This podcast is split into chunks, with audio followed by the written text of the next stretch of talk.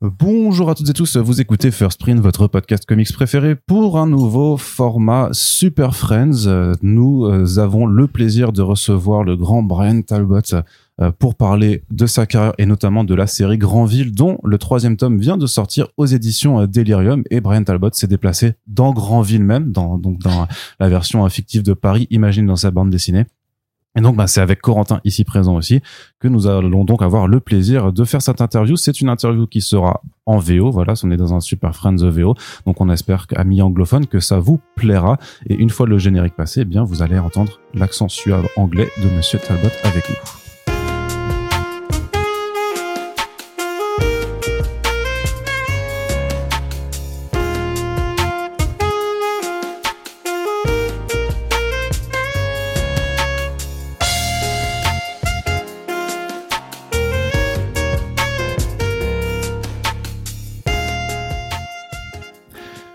So hello, sir, Bryan Talbot. Right. Hello.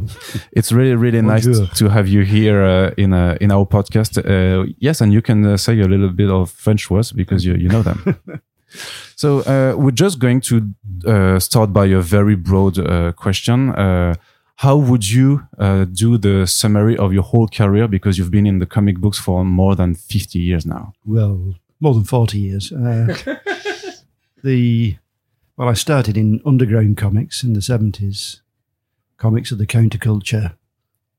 And um, for about five years, I was doing that before I started doing professional work. And then I, I got bits and pieces. It was very hard at first trying to get work. And I got one or two regular strips.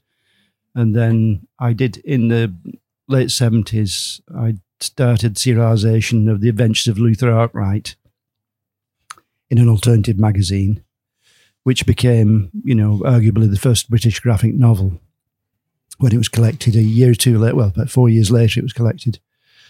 And then I started working for 2000 AD, the, the British science fiction uh, weekly magazine, mainly on Nemesis the Warlock, but uh, sometimes on Judge Dredd. And after about five years, I made a, it was a bit of a jump into the unknown, but I thought I've got to finish this Arkwright story. So I was I had a very secure living with 2000 AD. I was making uh, um, good good money for the first time, but I decided to stop to do the finish the Luther Arkwright book. And actually, it was a French uh, publisher, uh, Serge Boissevain, who had a little imprint in Britain, who paid me to do the to do the rest of the rest of the book. And then I started. I got invited to work for DC Comics. Worked for them for a while on on Hellblazer and um, Sandman later and uh, various things. And then I decided to to leave them and do uh, because I had idea for this idea for a graphic novel, The Tale of One Bad Rat, which is about the psychological after effects of uh, child abuse, which became a big success. It was uh, printed in eventually printed in about 17 countries, including France by Vertige in the late 90s. Um, and I've continued to do bits and pieces for DC and for 2000 AD, but I've mainly concentrated on my own graphic novels, such as Alice in Sunderland and um, the Grandville books. All right, thank you, thank you very much. Oh yeah, and I've also in, while I was doing the Grandville books, I started working with my wife Mary, and we've done five books to date. Um, and I've tended to do one of my books, and then one of Mary's books, and then one of my a Grandville. You know, And how how do you think the uh, the medium has evolved uh, during all these years? the well, I can only speak for British and American comics, really, but American comics they used to sell huge amounts. You know, um, hundreds of thousands. And um, when I started, I think graphic novels hadn't really taken off. You know, they were slowly starting. I mean, for the first 10 years, you could read all the graphic novels pub- uh, published every year uh, from, from America. There was about three, you know. Uh, but what happened was the sales of the the monthly comics went down uh, and um, sales of graphic novels, you know, graphic novels sort of multiplied um, more and more every year, exponentially. They just sort of grew. So now there's, I mean, graphic novel sales are very healthy now. So, and I mean, some titles, you know, they, some American titles now, they think that they're lucky to, uh, if they think they've sold 4,000, 5,000 copies. Whereas when I was working for them, you know, if, if a cop, if a, a monthly book sold less than 40,000, it was cancelled. yeah. So, and also the price of them have gone up. I mean, they used to cost hardly anything. Now they're about five dollars each or something, and more perhaps. I don't know. And do you think it also changed on the um, artistic level? I mean, uh, you mentioned The Tale of One Bad Rat, Mm. which is, I think, studied in schools as a book that uh, talks about uh, uh, sexual abuse. Um, there was a time, I believe, uh, that when comics wouldn't be used as a reference to evoke such matters uh, on social issues and political commentaries. Uh, do you think that changed with time too? Well, yes, absolutely. I mean, when I did Luther Arkwright, the mainstream comics, you know, the superhero comics, uh, the adventure comics, and everything, you know, nobody swore. If somebody was shot, you didn't see any blood. You know, nobody vomited, had sex, anything like that. These things are slowly became more adult, and it, the, the influence was from the underground comics, which did they they, reclaimed comics as a as an adult medium and um, you know, suddenly adults, more and more adults wanted to read comics, but they didn't want to read comics made for kids, which the superhero comics of the time, well, they were aimed at a 14 year old, usually 12 to 14 year old male. That's, of course, the biggest difference as well. Uh, One of the biggest differences is a lot more women do comics now. There's a lot of comics done for women, for women, by women, for women. Um, probably in France as well, I, sh- I think. Yeah. Yeah. And uh, what drew you uh, when you started doing comic books? Uh, because uh, I guess uh, with all these years doing comic books that you love the medium, uh, what does it represent to you? What's the specificity of what a comic book can do that no other form of art can do? It's um, well, I mean, I like comic. I mean, I've been reading comics before I could read. You know what I mean? My parents bought me a nursery comic before I learned to read. Uh, so I've always read comics. I loved comics when I was a child, uh, but I never, th- never thought that I, one minute I'd end up doing them for a living. But it happened when I was uh, after I'd finished college, which I did graphic design at college. I was unemployed, and um, I met somebody and he, who said uh, I showed him a, a strip I'd done, and he said, "Well, if you do a full comic, I'll publish it," and that's how I got started. Um, but no, comics can do. I mean, I think they're just as valid as a, a medium for storytelling or for information or for teaching or whatever as any other medium, as prose novels or or theatre or or painting. They, they, they sort of go in through they enter the mind through two different channels. You know, the visuals and the and the text. And although you read the read the text in a linear manner, you sort of absorb the visuals at the same time, and uh, sort of some sort of alchemy goes on in the mind that sort of fuses these things. And um, yeah, I think it's a, its own medium. It can do things other medium can't do. I mean, very often it's compared to film because it has things like long shots, close-ups, panning shots, things like that. All these were done in comics first. They were all done in comic strip first before the theatre. But I think comics, because unlike film, they're filtered through the perception of an artist. They're an, expression of an artist. They're sort of very individual, a lot of them. And uh, so I think they're more similar to, to prose novels than, uh, than film, actually. Yeah. Uh, on that matter, you said you change your art style depending on what the story needs. Uh, do you feel that's that's a thing that should be maybe more developed now because most artists are actually stuck in a certain way of Mm. seeing the medium. They have a defined art style and then they stick to it, which you don't want to do. No, no. Yeah. So No, well, I think the art style, the style that the story is told in, is part of the storytelling. It's part of what influences the readers' perceptions when they when they read the story. Some sort of somebody banging crockery in the Yeah, background. sorry about that. um, so I think it's very important to the, the, the art style reflects the story that's being told. I mean, the sort of Grandville style that I use, which is quite sort of slick and computer coloured and fast, will be inappropriate for say, one, one of Mary's stories, which has a different style for basically slight variation of style for each story. And uh, the Bad Rat story, I thought that needed to be um, very you know, a ligne claire style and be very accessible to people who weren't used to reading comics. Because uh, I realised it was a mainstream story. It wasn't a genre story. It was a sort of story that people who don't read comics could enjoy. you know, who, who not who not genre fans.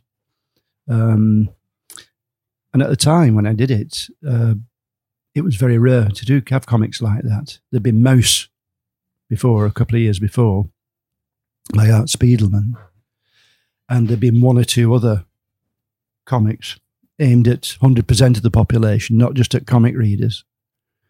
So I needed to be, I needed it to be very accessible to people who weren't used to reading comics, you know, who didn't have that sort of acquired knowledge of uh, comic grammar that we have through reading comics. So it had to be, and I thought a clear, nice, clear style, nice, clear storytelling. So I sort of reinvented my style because before that I used, I used to use lots of cross hatching and contour shading and stuff like that. Yeah, uh, on Alice in Sunderland and also on the effects and the color of Grandville, you were using digital techniques, uh, which I believe appeared sometime through the 90s, uh, around that for the coloring uh, technique. Later, yeah, I, I did a graphic novel in uh, about the turn of the century um, called Heart of Empire, which is a 320 page graphic novel, and that was coloured by uh, Angus McKie, who's a well known British sort of illustrator and colorist. Um, and he did the colours on computer for that. And after that, I bought a computer and started learn learning how to do it. Yeah, and this um, th- this practice was considered to be one of the last technical revolution uh, for comics Mm. for the use of digital uh, for digital drawing or inking or coloring. Do you, with your background and career, see any maybe I don't know a future improvements uh, that maybe could push the medium forward? I don't know. I don't know. As I, um, the ones I've seen, I'm not too keen. I mean, I'm not too keen on motion comics, for example. Yeah. um, I mean, it's just looks like second-rate animation. Um, I, you know, I don't know. Perhaps production values All right. might be better. Uh, you also said many times that you prefer to work on your own books Mm. or your wife's and yourself own books. Uh, I think that was maybe it wasn't the first, but you actually had a great career in the states with Neil Gaiman, with Batman. Mm. Um, um, do you think it's a logical way of thinking that at some point you have to do your own books for personal, artistic, or money reasons? Yeah, I think for pleasure. I mean, I, I, I just really enjoy writing my own stories and making them up. You know, that's the fun bit. The writing bit for me is the fun bit. Um, and I prefer to work on my own characters rather than characters that are owned by big corporations, you know. Um, Why is that? um, so uh, back to Grandville, which is uh, now uh, published in France through uh, Delirium's uh, own company. Can you maybe uh, walk us through how you came to create this steampunk uchronic uh, Europe? Mm. Yes, the uh, it was amazing actually. The first book, it was usually I spend years thinking of stories. You know, literally, there's one story I've been thinking about for twenty years, and I've got a big folder full of notes about it, but I've not started it yet. It's not right. but uh, Grandville was completely opposite. It was one of these very rare occasions where you get a flash of inspiration and it produces itself you know, I was um, one day I was looking through a book that I had for decades. It's a collection of uh, artwork by uh, Jean Ignace uh, Isidore Gérard, uh, you know, who used to use the The Lewis Carroll uh, illustrations. No, no, no. That, that's John Tenniel. Oh, sorry. John Tenniel was very influenced by Gerard, Okay. who used to sign him. His nom de plume was um, J.J. And he was a French artist working in the early 19th century. And he did anthropomorphic illustrations of people dressed in the fashions of the day. And, you know, and they were satirical for adult, adult readership. Satirical. And I just happened to be picked up this book and I'm looking through it and uh, I suddenly thought, oh, Grandville, that, that could be uh, a nickname, you know, surnom uh, in um, for Paris in a world that's where Paris has a huge empire that spans the earth, where France rather has a, a emp- empire where Napoleon won the Napoleonic Wars and conquered the world, and um, where Paris is the biggest city in the world and it's nicknamed uh, Grandville. Um, and I thought it was in my mind for a week while I was working on another graphic novel, while I was doing something else, just for a week. At the end of a week, I sat down and I got a piece of paper and I plotted the whole thing out and then started typing it. And I typed the whole script in about four or five days for the entire book. Just typed it all out. I could hear the characters talking, you know, it was like uh, taking dictation. It was, uh, it just all appeared at once. I wish they were all like that. That's the only time it's happened.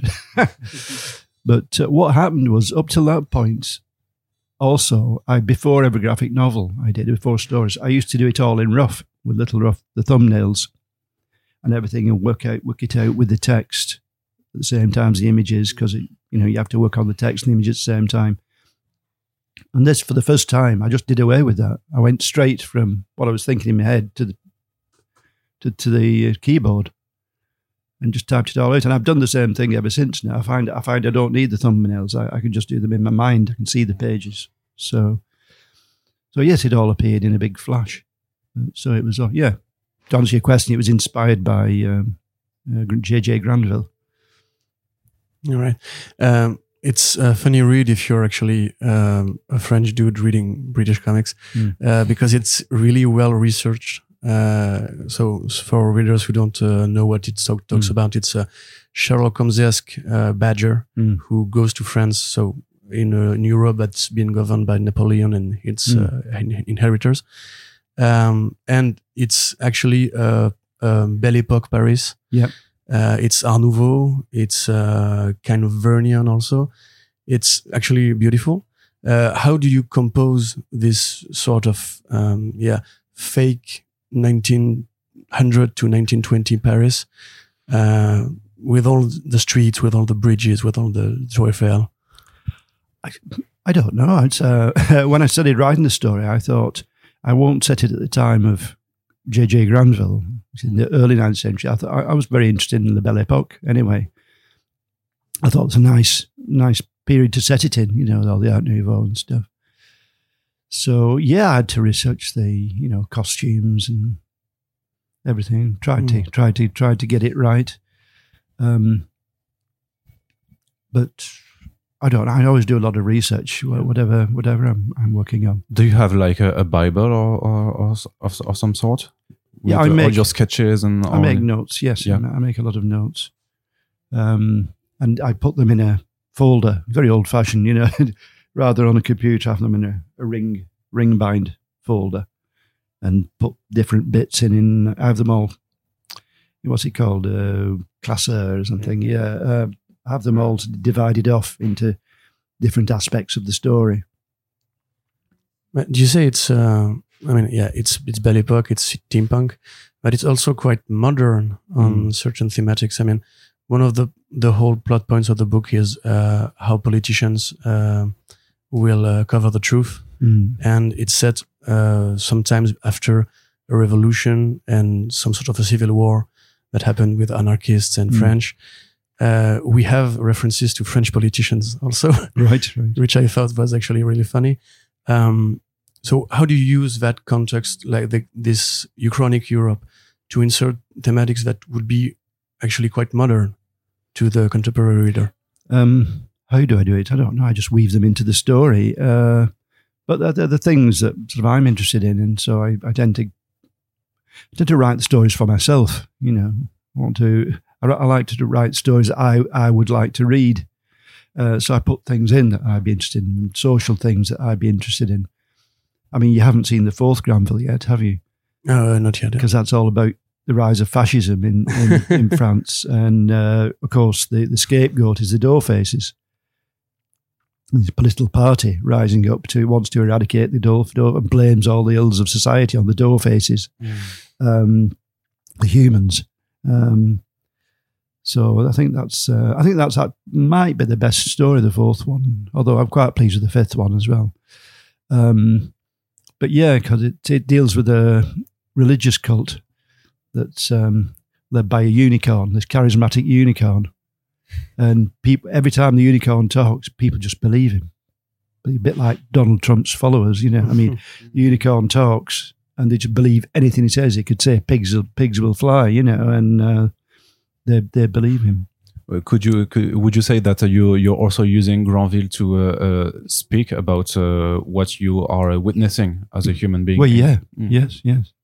I mean, we're, the whole world's seen the rise of the far right at the moment. I mean, it's a bit like 1930s um, again, which is a terrifying notion. Um, so yeah, yeah, I'm, that's sort of, it's been slowly working in. It's been in. You may have noticed it in the Grandville stories already, with the doughfaces protesting on the street, and uh, they're a repressed sort of group.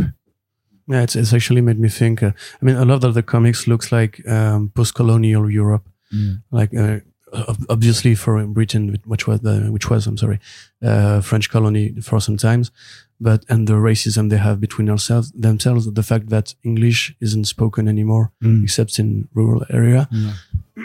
and the dough are kind of like um, the metropolitans considered the post-colonial uh, people when they came to work uh, in the in the cities. Well, exactly. Yeah, yeah, yeah. But but actually, actually, funny because the dog so I'm not uh, up to date on Mm, their yeah. true nature. Um, but they are humans Mm. in an anthropomorphic, in anthropomorphic, Yeah. sorry, world, um, and they are cartoon characters. Mm. Wh- what came up from? I don't know because I was doing one set in France. I thought oh, it'd be nice to include some, um, you know, B- Belgio Frank, Franco-Belgian um, comic characters.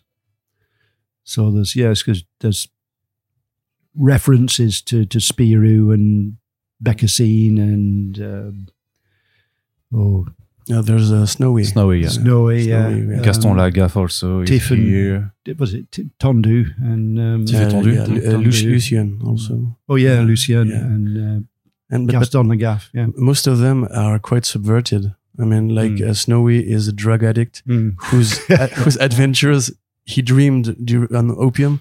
Yeah, Um, the tinted adventures, all his, his opium dreams. Yeah, and and when, when I read the fact that they were looking to have rights, the dog faces, uh, and people said go back to Angoulême, yeah, it was like uh, it felt to me like a comment on uh, the author, the, the the writers and artists who want to have rights, so they're protesting, but nobody cares because everybody sees, sees them like just go back to your comics and just leave us alone. right. Well, in the fourth one, which is called Grandville Noel, I don't know if you've noticed, but the Grandville books are all are set about a month apart. Well, which so the fourth one brings us to Christmas, and um, the uh, you, you find out in that there's other history of the doughfaces and where they did, you know what what really happened.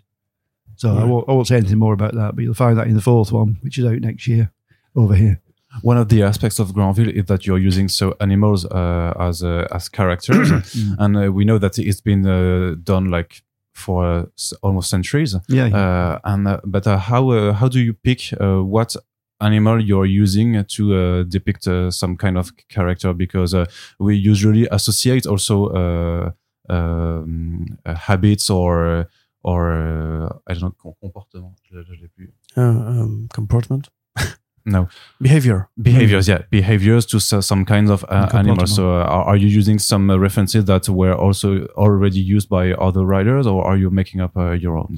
Um, sometimes I think uh, in in the again in the fourth one, I have a scene where um, Lebrock and um, Rocher, you know, the detective, they go they go to dinner at Gaston's, and uh, it's a nice out, nou, out nouveau restaurant, Never been in, but uh, I've seen pictures of it. Uh, but all the waiters are also penguins, Mm. which and uh, the waiters have you been used. Uh, penguins have been used for waiters in Yeah. illustrations. They look like they have a smoking. yeah, even in uh, I think Mary Poppins, there's some um, penguins. So I have used some things before, but I don't know. But sometimes it's very obvious. You know, I want a nasty character, I'll make him an alligator or something. Or uh, And you, you've never actually worked with beasts as characters, I think. Uh, no, that was one of the appeals of doing Grandville because I've never never done anthropomorphic comics before, and I thought it's a bit of a challenge. It's uh, it's something nice. In the first, I mean, Mary suggested a few. Sometimes we'll be at the dinner table, and I'll say, "I want a snooty waiter," you know. Uh, what what animal? She asked that, and she's in the first one, and she said, "Oh, cod, obviously." And I went, "Oh yeah, yeah, cod with the mouth turned down." Um, yeah, that uh, that worked really well. Do you think it was more of a challenge to draw uh, because it's there are d- um, dense scenes in terms of characters? Mm. You have to do like I don't know maybe anthropomorphic research on how to adapt their Mm. physiques. Uh, I mean, Oh, yeah. I think there are Karl Barks reference in uh, some of the Grandville books. Yeah, yeah, Yeah. in- in one, yeah, yeah. who is known to be one of the uh, best um, drawing artists for giving life expression to ducks. Mm.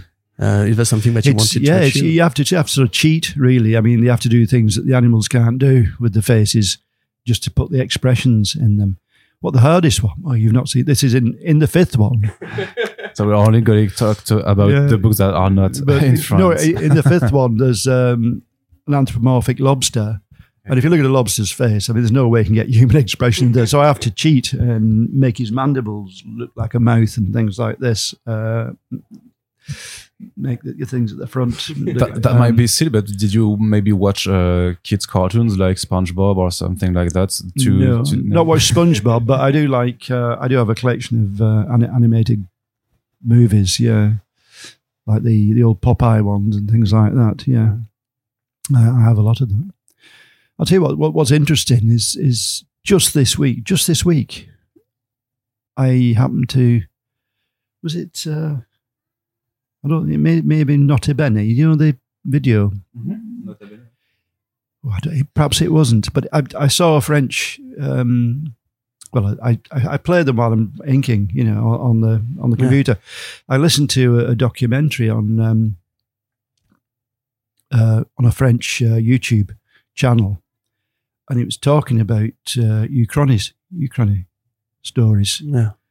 And they've been around. There's been sort of what if stories around for a bit, but the first proper one, the first in the modern sense, parallel world story, was actually French, and it was published in 1836 by a guy called uh, Louis Geoffroy, and it was called Napoleon. Um, Napoleon ou le conquête du monde and it was by the premise of Marco the Grandville books. It was it it was written by a guy whose father was a sergeant in the Napoleonic army, and it's a whole fantasy about what would happen if Napoleon conquered the world. Yeah, you know, he conquered Russia in in the book, and he goes he goes on to conquer America. But he doesn't have to do much fighting over there because they all welcome him as soon as he arrives because he's conquered most of the rest of the world. So, uh, yeah, so it's that that was quite, thought that was quite interesting. I only just found out about that this this last week. Yeah, you reproduced without knowing it, the Yeah, original yeah. concept for the Uchrony. Yeah, because I, when I was re- thinking of the original Grandville, I thought, well, how, how has the world become, you know, dominated by by France? And I thought, oh, easy. Napoleon won the Napoleonic War and, and went on with his plan to conquer. Um, you know, because he was going to do after Egypt, he, he was going to do India next, wasn't he, and uh, Turkey and all that. And he never went ahead to do it. He returned.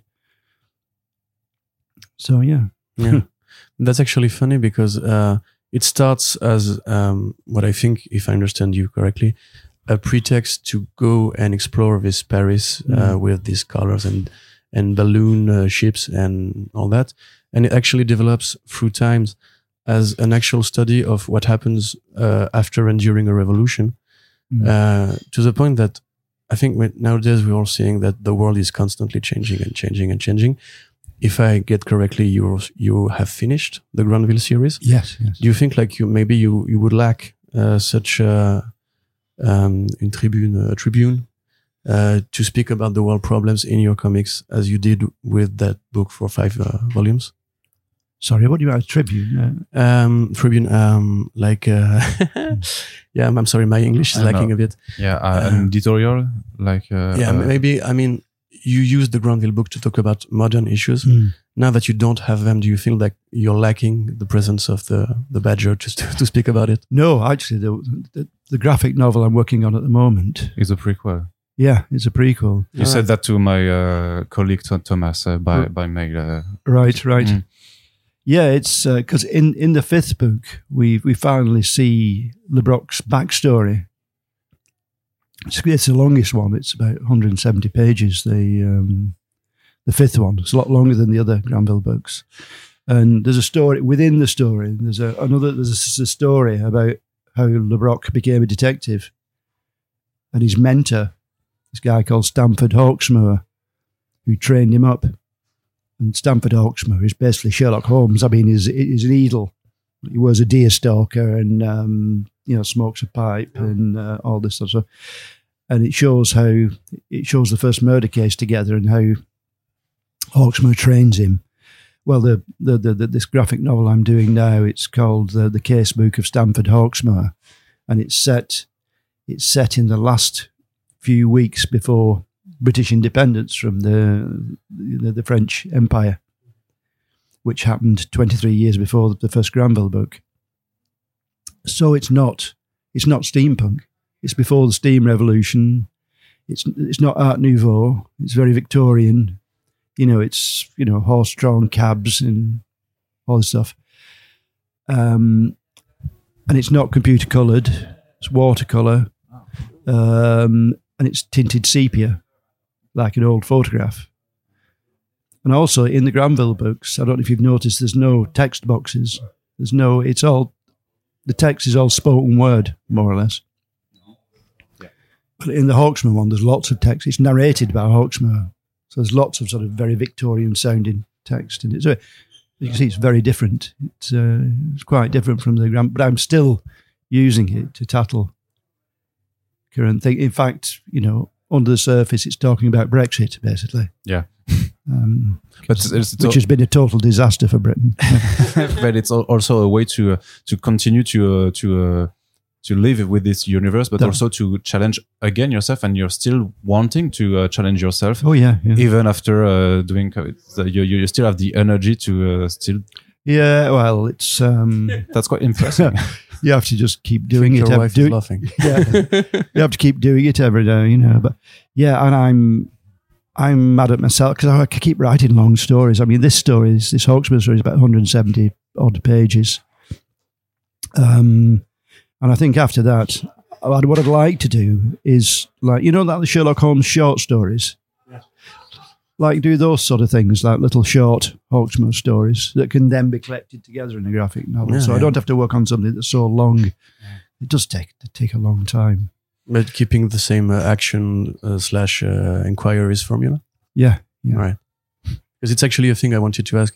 Uh, I don't know if it's a tradition or maybe just a, a cliche, but uh, when we see uh, animals talking in a Sherlock Holmes way Hmm. with that really old-fashioned English, uh, British, and everything, uh, we don't expect the hero to be like slashing throats and Oh, yeah. uh, shooting people out of the yeah, air. it's quite violent. it's yeah, quite there's a violent. big uh, Quentin Tarantino influence yeah, it's actually Grandville. but the scene where the guy cuts an ear. Mm. Is that a direct uh, Tarantino reference? Yes, yes. it's Okay. from, um, Reservoir Dogs, I think, yeah.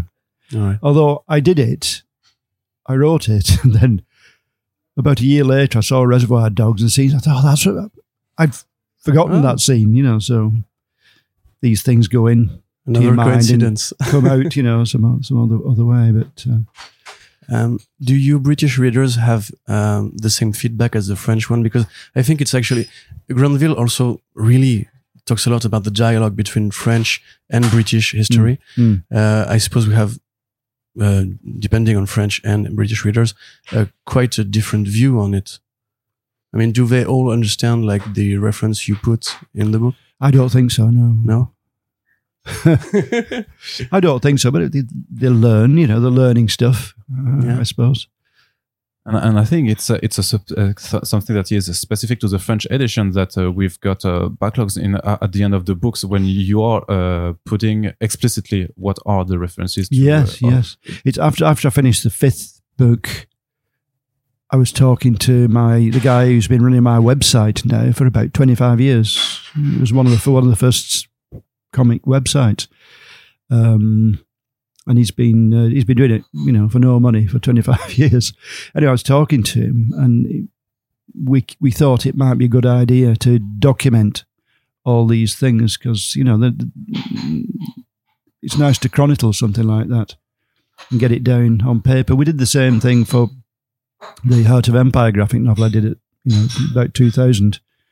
Um, so yeah, it's all on my website. The all these notifications, and uh, I let uh, Laurent of um, Delirium. He, he asked if he could use these notes as uh, back, you know, extra information in the books.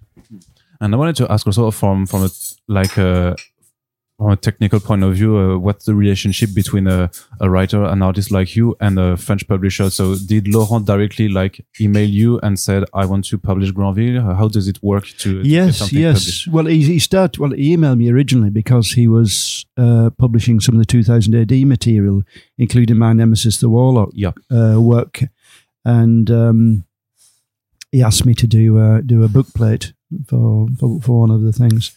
But he also said in the email, you know, I'd like to publish. I'm interested in publishing Grandville. He also wants to publish this Hawksmoor one when this comes out eventually. So you just have to say, "Yes, I gi- I've sent sell you the rights," and uh, you let him do uh, what he. Uh, yeah, yeah. Well, I. I don't sell him the rights. What I did was it in Britain. It's published by uh, Jonathan Cape, which is part of a big publisher. It's part of Penguin Random House. oh, okay. So and they've got a foreign rights department. So they're they're in charge of selling the foreign rights to um, to any of the books they publish. So I just referred Laurent to to the, to them, and then they they dealt they sorted it out. Yeah. All right. Do do you think the French quality is actually because we we hear a lot of uh, British and Mm. American artists uh, compliment the way that uh, the hardcover and uh, quality format of edition uh, works. Uh, do you actually like this? Uh, Yeah, yeah, it's it's it's it's very good. It- the, the, the great editions, uh, Lawrence.